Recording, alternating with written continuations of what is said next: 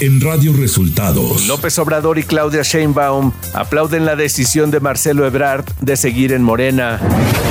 El magistrado Jesús Ociel Baena fue asesinado por su pareja, informó la Fiscalía de Aguascalientes.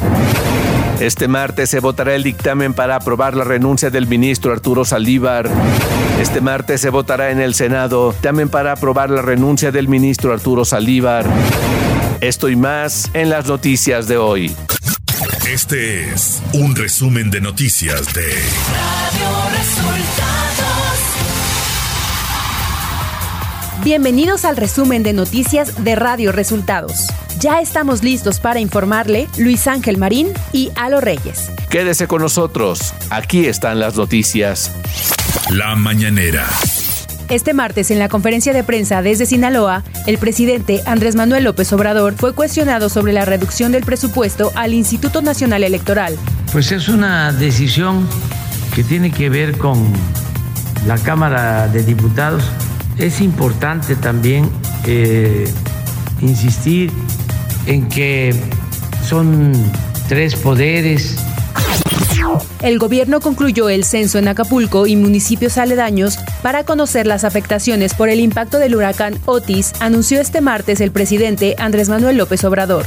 De Acapulco ya terminamos el censo que se hizo casa por casa de damnificados y ya estamos entregando en seres domésticos, desde luego alimentos durante su visita a San Francisco para participar en el Foro de Cooperación Económica Asia-Pacífico, APEC, el presidente de México se entrevistará por primera vez con el presidente de China, Xi Jinping, informó la canciller Alicia Bárcena. Bueno, con Xi Jinping, por supuesto, es decir, es una reunión importantísima. Eh, creo que China eh, nos ha ofrecido apoyo para, también para Acapulco. Eh, tenemos también un tema, obviamente este tema de la cadena de valor, de cómo nos organizamos para poder hacer un mejor control, pues yo diría de la exportación importación en general de nuestros productos.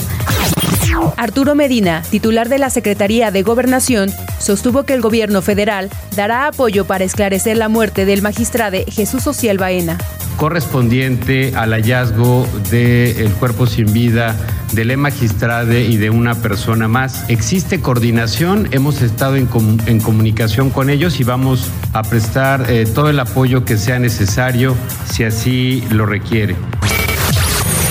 Radio Resultados. Elecciones 2024.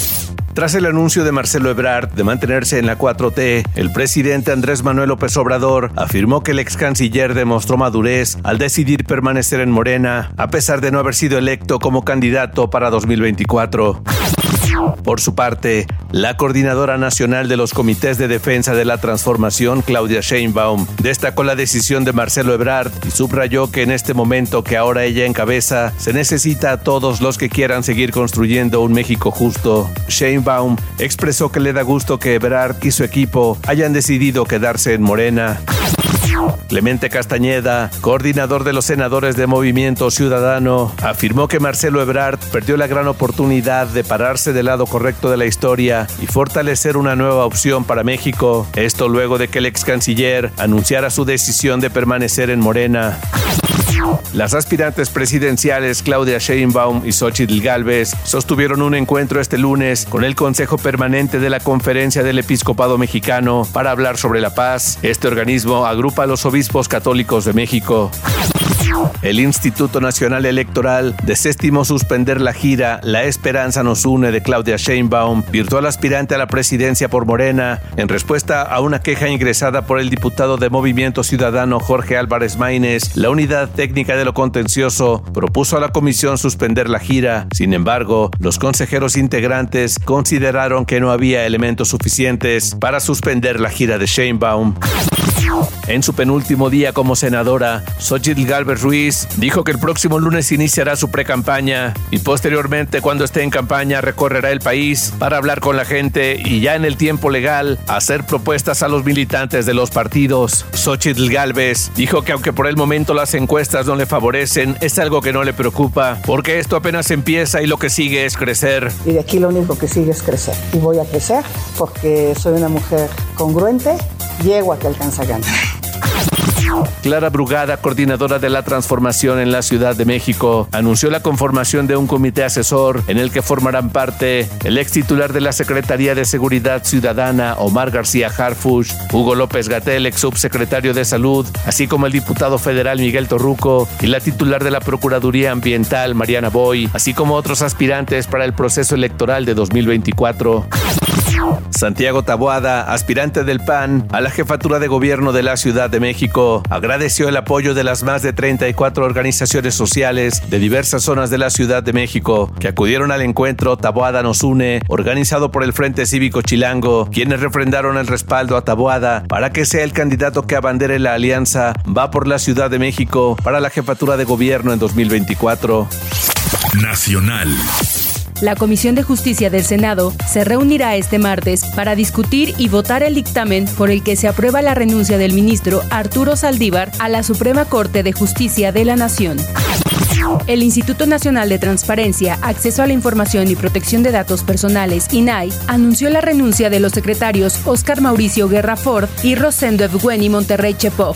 De acuerdo con el INAI, Guerra Ford renunció como secretario ejecutivo del Sistema Nacional de Transparencia a fin de facilitar las investigaciones sobre el supuesto uso de recursos administrativos para pagar el consumo en un centro nocturno, luego de que el órgano interno de control inició el proceso correspondiente.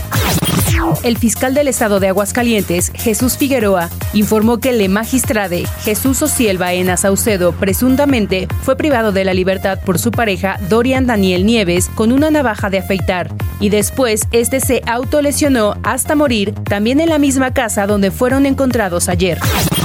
Cientos de personas realizaron la noche de este lunes la velada nacional pacífica en demanda de justicia para Jesús Ociel Baena Saucedo, el primer magistrado del Tribunal Electoral de Aguascalientes no binario, quien fue encontrado muerto en su domicilio en esa entidad junto con su pareja.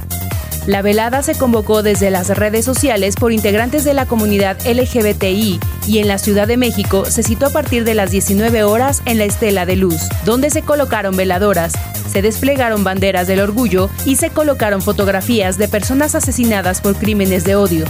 También se realizaron veladas en la Plaza Nueva Tlaxcala de Saltillo, en Coahuila.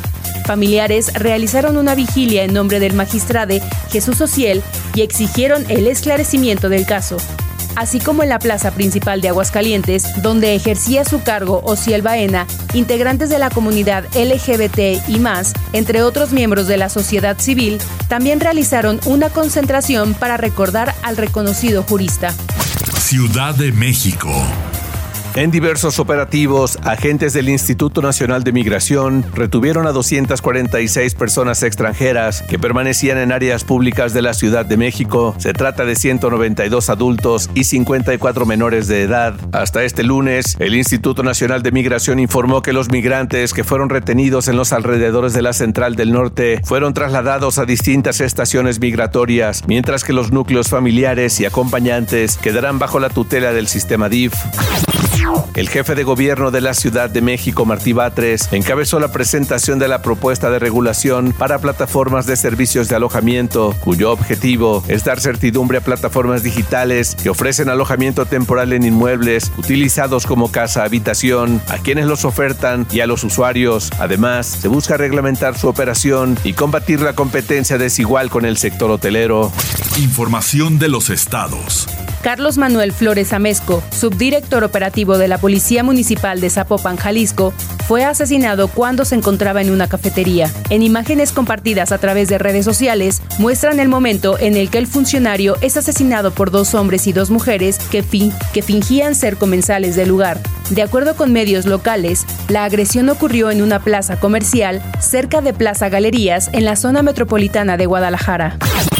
La Suprema Corte de Justicia de la Nación otorgó una suspensión que dejan sin efectos la designación del secretario general de Gobierno de Nuevo León, Javier Navarro Velasco, como gobernador interino de esa entidad, lo que permitió al titular de ese cargo, Samuel García, buscar la candidatura presidencial por Movimiento Ciudadano. En su primer evento público desde que el huracán Otis impactó Guerrero, la gobernadora de este estado, Evelyn Salgado, negó que estuviera desaparecida o fuera de la entidad. Insistió que esta no es una reaparición y se dirigió a funcionarios del Estado, del Congreso y hasta del Tribunal, quienes se concentraron en el asta bandera de Playa Papagayo para iniciar labores de limpieza. La mandataria señaló que hoy no hay cargos y que todos se concentrarán en las labores de limpieza, empezando por la costera Miguel Alemán. Una mega caravana de 55 camiones y dos pipas tanques arribaron hoy a Acapulco Guerrero como parte de un esfuerzo interinstitucional del gobierno federal en conjunto con organizaciones sociales y el Sindicato de Trabajadores de la Industria del Cemento, cal, asbesto, yeso, envases y sus productos similares y conexos de la República Mexicana de la empresa Cemex, a fin de llevar víveres para las personas afectadas por el huracán Otis y además contribuir a tareas de limpieza, retiro de escombros, desechos sólidos y reparto de agua potable. Economía. La gobernadora del Banco de México, Victoria Rodríguez Ceja, afirmó que dado que el panorama inflacionario en el país ha mejorado, se podría discutir en próximas reuniones la posibilidad de reducir la tasa de interés. En una entrevista con el financiero, Rodríguez Ceja recordó que en el último comunicado de política monetaria, la Junta de Gobierno modificó la guía prospectiva, ya que ven el mantener la tasa en su nivel actual, que es de 11.25%, por cierto tiempo y ya no por un periodo prolongado, gracias al periodo desinflacionario en el país. Clima. El Servicio Meteorológico Nacional dijo que para este martes 14 de noviembre, el Frente Frío 9 permanecerá sobre el Golfo de México y la península de Yucatán. Interaccionará con un canal de baja presión, inestabilidad de niveles altos de la atmósfera y el ingreso de humedad del Golfo de México y Mar Caribe. Esto ocasionará lluvias de muy fuertes a intensas en ambas regiones.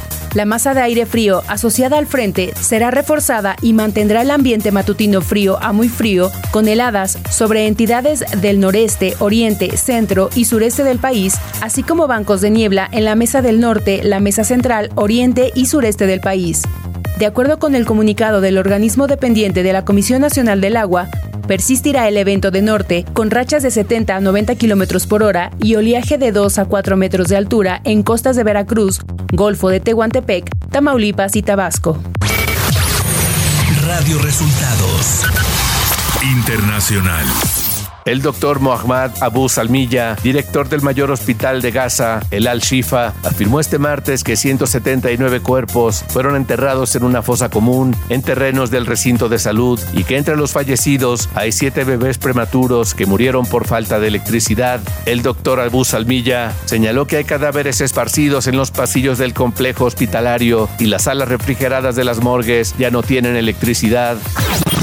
El presidente de Brasil, Luis Ignacio Lula da Silva, dijo nunca haber visto una violencia tan brutal e inhumana contra inocentes como la cometida por Israel en la franja de Gaza. Esto al recibir este lunes un vuelo con 22 personas brasileñas y 10 de sus familiares, entre ellas 17 niñas y niños que fueron evacuados de Gaza por la frontera terrestre con Egipto tras un mes de espera en la zona de conflicto.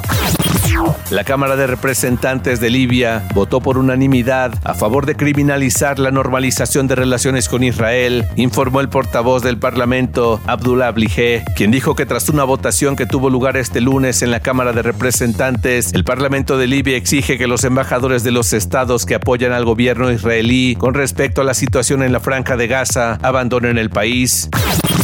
El presidente chino Xi Jinping salió este martes de Pekín en un avión especial rumbo a San Francisco para la reunión de presidentes China-Estados Unidos a invitación del presidente Joe Biden, informó la emisora estatal china CCTV. Hasta aquí el resumen de noticias de Radio Resultados. Voces informativas Luis Ángel Marín y Alo Reyes. Radio Resultados.